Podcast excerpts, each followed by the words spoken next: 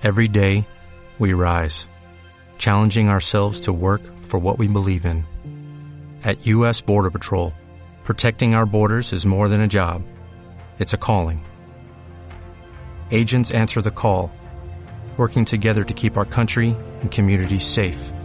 If you're ready for a new mission, join U.S. Border Patrol and go beyond. Learn more at cbp.gov/careers.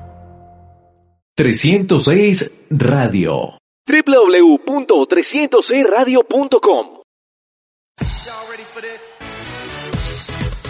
NBA a 2.600 metros, driblando desde Bogotá, análisis y actualidad del mejor baloncesto del mundo.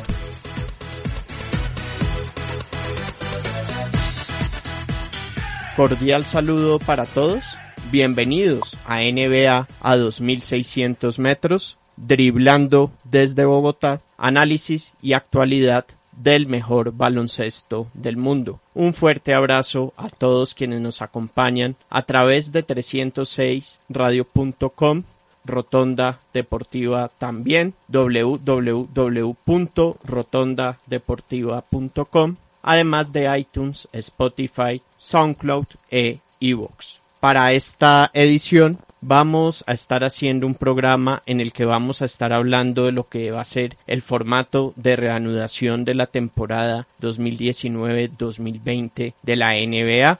Se van a hacer unas comparaciones también con otros momentos de la historia en la liga y cuál puede ser el impacto de este formato. Se va a hablar de lo que va a ser el calendario de preparación antes de que comience la reanudación y vamos a estar hablando además de la gran carrera de Vince Carter. Los saludamos Rod Ávila y Carlos Amador. También tendremos colaboración de Miguel Bonilla.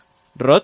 Carlos, muchas gracias por tenerme de nuevo en esta emisión de NBA 2600 metros, este programa en el que confiemos que podamos recuperar la rutina de hacerlo más a menudo. Recordemos que pues lo hacíamos semana a semana y en la actualidad, bueno, cada vez que se puede y que hay noticias pertinentes para la liga, buena parte de nuestro contenido en esta ocasión se tratará de lo que será el cronograma de regreso de las actividades de la liga que tiene propuesto hasta el momento continuar con lo que quedó suspendido el 11 de marzo de este año, el próximo 30 de julio. También estaremos hablando de lo que ya fue el final de la ilustre carrera de Vince Carter, un jugador que pues además también contó con el favor del público por su personalidad. Estaremos hablando de, de, sus logros y también de la importancia de su figura porque pues tenemos que tener en cuenta que él hizo parte de este equipo de los Toronto Raptors en los años de los 90 y que fue un proceso muy largo para consolidar el baloncesto profesional en esa ciudad y que a la postre concluiría con lo que fue el título de la temporada anterior. También estaremos mencionando, Carlos, lo que tendrá pues los desafíos que se verán puestos los equipos la próxima temporada una vez que la de 2019, la 2019-2020 concluya. Y vamos a empezar entonces por lo que será el formato de reanudación. Antes quiero recordarles nuestra cuenta en Twitter, arroba NBA 2600 MTS. También estamos en Facebook.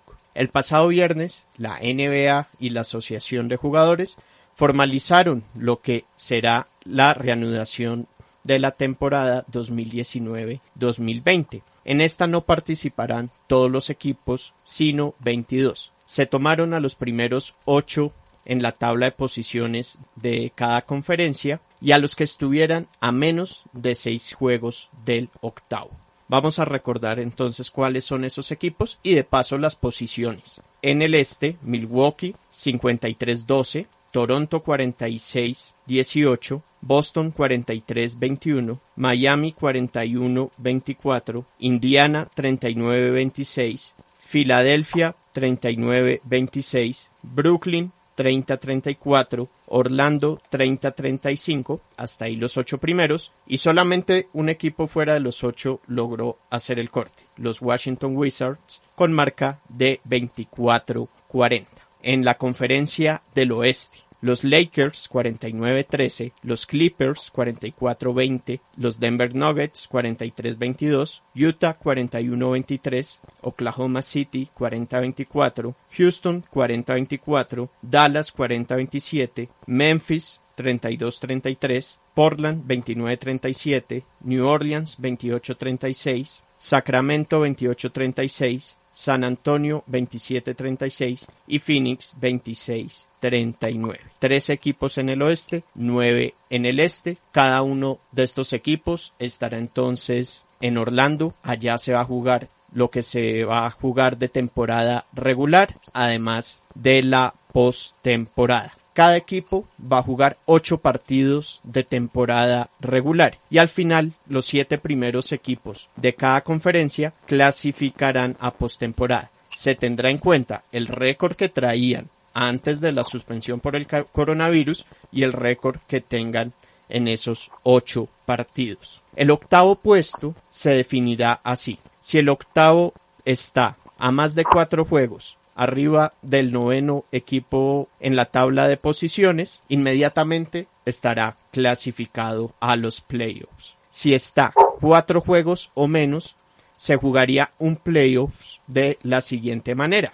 El octavo necesitaría de una victoria contra el equipo que termine noveno para asegurar su clasificación a la postemporada, mientras que el noveno requerirá de dos victorias. La postemporada se va a jugar con el formato que conocemos, cuatro rondas, series al mejor de siete partidos. Y ahora vamos a mirar con Rod el impacto que puede tener este formato y algunas comparaciones con otros sucesos en la historia de recortes de calendario. Sí, Carlos, si todo sale según lo previsto, la liga se reanudaría el 30 de julio y este torneo que usted mencionó, que le daría la posibilidad a, un noveno equipo de clasificarse como octavo, tendría lugar entre el 15 y el 16 de agosto. La primera ronda de postemporada comenzaría el 17 de agosto, el día 25 se llevaría a cabo la lotería del draft, agosto 30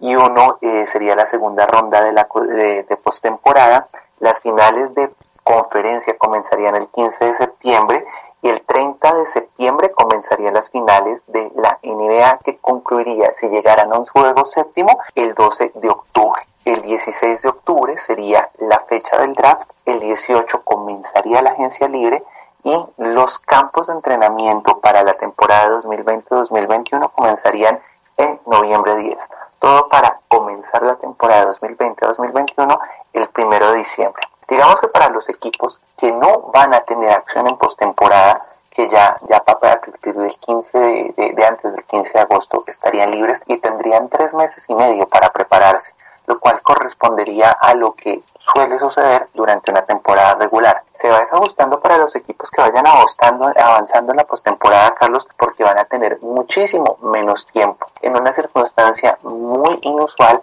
que es que la temporada regular comience en el mes de diciembre. Sin embargo, tenemos un antecedente para esto que fue lo que ocurrió en la temporada de 2011 a 2012 en que arrancó en el día de Navidad. En aquella ocasión se recortaron 16 juegos de la temporada regular, estamos hablando de aproximadamente una cuarta parte por un motivo de desacuerdo salarial algo muy similar a lo que ocurrió en el año de 1999, cuando la liga tuvo apenas 50 juegos. En aquella ocasión, Carlos terminó el 25 de junio de 1999, después de haber arrancado el 5 de febrero. Estamos hablando que esta fue una liga que tuvo una duración de cuatro meses, cuatro meses largos, que pues es un precedente muy, muy reducido del formato. Sin embargo, en aquella ocasión no ocurrió, como sí sucedió en esta, suspendió aproximadamente después de tres cuartas partes de concluida la temporada. Ya realmente nos hacía falta muy poco en ese mes de marzo cuando se suspendió la liga. Esto tiene unas implicaciones fuertes, Carlos, porque todos los equipos han perdido por completo el nivel. Además porque no tuvieron la oportunidad de acceder a instalaciones para entrenar y solamente van a tener alrededor de dos semanas desde que arriban los equipos para poder ponerse a marcha. Que vale la pena recordar, Rod. Entre el 7 y el 9 de julio están llegando los equipos a Orlando. Pero llegan a Orlando, pero van a estar como en una mini cuarentena de 36 horas primero. Y luego sí podrán estar entrenando. Claro Claro que sí, porque a partir de julio 9 comienzan los entrenamientos colectivos y entre el 22 y el 29 van a tener procedimientos en los cuales se va a impartir juego. Recordemos que pues esto es lo que se hace en pretemporada con equipos tanto de la liga como con equipos de G-League, como con equipos internacionales, pero en esta ocasión con los jugadores que asistan. Y por supuesto, recordemos que no todos los jugadores van a ser parte, algunos porque pues resultaron infectados de COVID-19, otros porque declinarán por completo a ser parte de, de, las alineaciones de sus franquicias. Y además Carlos porque pues no sabemos y esto sí será una sorpresa solamente hasta que comience eh, la competición en el nivel en el que lleguen ¿no? y los ajustes que se hagan sobre la marcha. Entonces pues y estamos es que algo que puede pesar es la falta de, de entrenamientos colectivos. Va a ser no solamente eso Carlos estamos hablando que desde que se paró el día 11 de marzo hasta el 30 de julio que se reanudaría de nuevo la liga, si todo sale según lo previsto, de nuevo habrían pasado 141 días. Estamos hablando que este es un periodo muy similar al que puede pasar un equipo que ha estado en postemporada. No digamos tanto que haya avanzado a la final, pero sí que haya estado en una ronda avanzada postemporada como semifinales de conferencia y lo que sería su reinicio de actividades en circunstancias normales. Entonces estamos hablando aquí de un periodo larguísimo, además porque los jugadores muy seguramente estuvieron recluidos en sus domicilios y si bien muchos tienen la, la oportunidad de contar con, con, equipos de entrenamiento, pues no tuvieron la, la, asesoría de un entrenador particular, así que siguieron pues rutinas muy básicas, lo que funcionaría para cualquiera de nosotros normales. Pero un atleta a ese nivel realmente se encontrará oxidado para regresar siquiera a una condición similar, sino idéntica, que será muy difícil a la cual, eh, a la que tuvo en marzo cuando dejó la liga, ¿no? Incluso hasta psicológicamente no es lo mismo porque se perdió muchísimo el momentum, además de la presión generada, que pudo haber generado más bien esta circunstancia de confinamiento para muchos. Y con esta reanudación de la temporada de la NBA, no, como comentábamos, no van a estar todos los equipos. En la conferencia del oeste no van a estar Minnesota y los Golden State Warriors. Y por el lado del este, Charlotte, Chicago, los Knicks, Detroit, Cleveland y los Atlanta Hawks. A propósito de los Atlanta Hawks, que no vayan a estar en esta reanudación, implica que se puso fin a la carrera de Vince Carter, una gran trayectoria en la NBA, sobre quien nos estará detallando más de lo que fue el legado de este gran jugador. Vamos con Miguel Bonilla. Muy buenas Carlos, gracias de nuevo por la invitación al programa.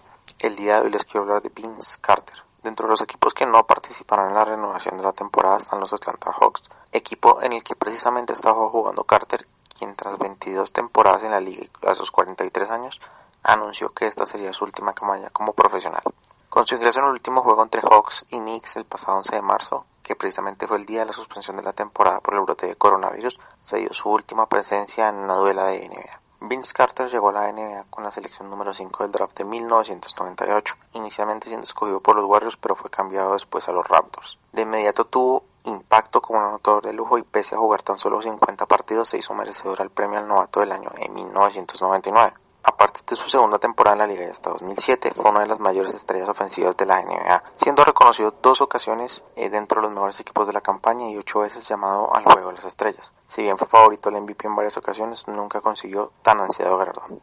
Carter se convirtió en la NBA como una de las figuras más espectaculares por su capacidad al finalizar en el aro, y en el concurso de volcadas del 2000 brindió varias de las mejores clavadas de la historia, dejando atónitos a todos los espectadores con su increíble capacidad atlética. Si hablamos de sus resultados colectivos y en particular en términos de la postemporada, tuvo poco éxito, ya que habiendo participado en 10 ocasiones en los playoffs, lo más lejos que logró llegar fue a las finales de conferencia con Orlando Magic en 2010, donde cayeron derrotados por los Boston Celtics. Hablando ya de la selección de los Estados Unidos de manera eh, representativa, eh, estuvo en el equipo que ganó la medalla de oro en los Juegos Olímpicos del Sydney en el año 2000. También hizo parte de la nómina que ganaría el Campeonato FIBA de las Américas en San Juan en 2003. Desde 2011 y con 35 años asumió un rol como veterano en la liga. Eh, su objetivo era apoyar a los equipos en base a experiencia y la calidad como jugador que lo caracterizó por muchos años. Con su participación en la temporada 2019-2020 eh, consiguió un hito casi inigualable al haber participado como jugador en cuatro décadas diferentes de la liga, algo sin precedentes. Carter consiguió convertirse en uno de los mayores íconos de los Raptors y de los Nets, pero con el paso de los años también hizo parte de Magic, Suns, Mavericks, Grizzlies, Kings y finalmente Hawks. Se retira con un promedio de 16.7 puntos, 4.3 rebotes y una efectividad en lanzamientos de campo del 44%. Para muchos es un jugador que no tendrá, no tendrá muchos inconvenientes para ingresar al Salón de la Fama, pero también es criticado precisamente por la falta de resultados colectivos. Muchísimas gracias a Miguel. Sobre Vince Carter, dijo el comisionado Adam Silver, Vince Carter ha tenido un impacto indeleble en la NBA por su notable habilidad y compromiso duradero. Es un verdadero embajador del juego. Rod. Sí, palabras más ciertas no se han dicho. Eh, el excomisionado tuvo toda la razón porque fue un jugador importantísimo para constituir la franquicia de Toronto en particular uno de los mercados de expansión en los años 90 que comenzó la NBA, que tuvo también a los Vancouver Grizzlies, que finalmente pues recalarían en la ciudad de Memphis. Pero sí fue muy importante este jugador, además que ya que hemos mencionado lo ocurrido en la temporada de 1999, esa temporada anómala de 50 juegos, pues fue elegido como el novato del año. Y fue un jugador muy querido en Toronto y muy importante. Incluso hay un documental que se hizo acerca de su trayectoria en este equipo eh, llamado The Carter Effect, un documental del año 2017 en el cual se hablaba de su trascendencia como figura y pues de, de, de, su prestancia sobre todo para poder consolidar la franquicia de Toronto y la expansión del baloncesto en una ciudad que pues realmente no había adoptado el juego de una manera amplia. Y eso tuvo un impacto, Carlos, a la, a la postre. Y es que estamos hablando del equipo que fue campeón en la última temporada, la temporada más reciente de la NBA en buena parte tuvo que ver una figura como Vince Carter. Vince Carter que tuvo mucho éxito con la franquicia de Toronto pero que no le tocaron precisamente muy buenos años del equipo, que posteriormente comenzaría su peregrinaje por la NBA y que concluyó ya recordemos ese 11 de marzo cuando tuvo actuación por última vez con el equipo de los Atlanta Hawks. Una cosa interesante respecto a Vince Carter también es que pues fue un jugador que obtuvo una beca como atleta para jugar en la De North Carolina. Además pues estamos hablando de, de, de un estado con una gran tradición de baloncesto eh, colegial, pero que también pudo haber sido seleccionado por sus habilidades musicales, Carlos. También se le ofreció una beca para estudiar eh, saxofón cosa que pues finalmente no pasaría. Y Carlos, ya retirándose este jugador que pues eh, además llegó a, jugar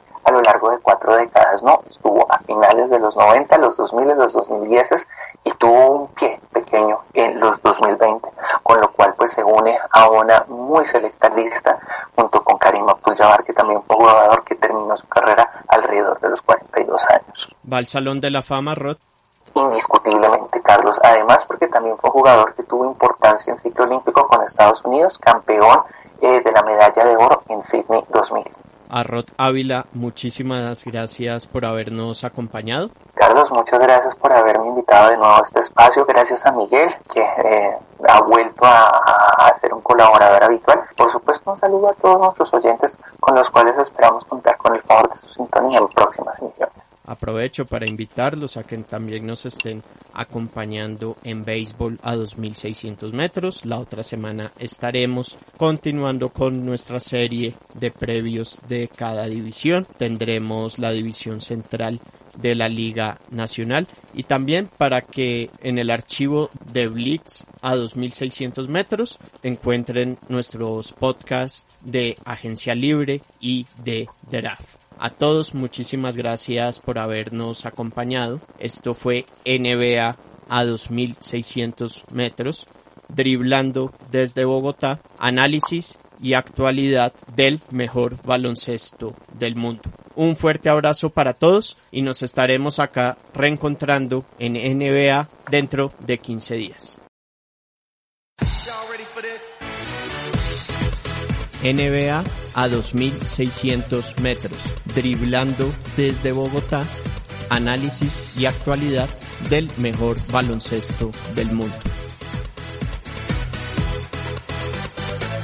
306 Radio www.306radio.com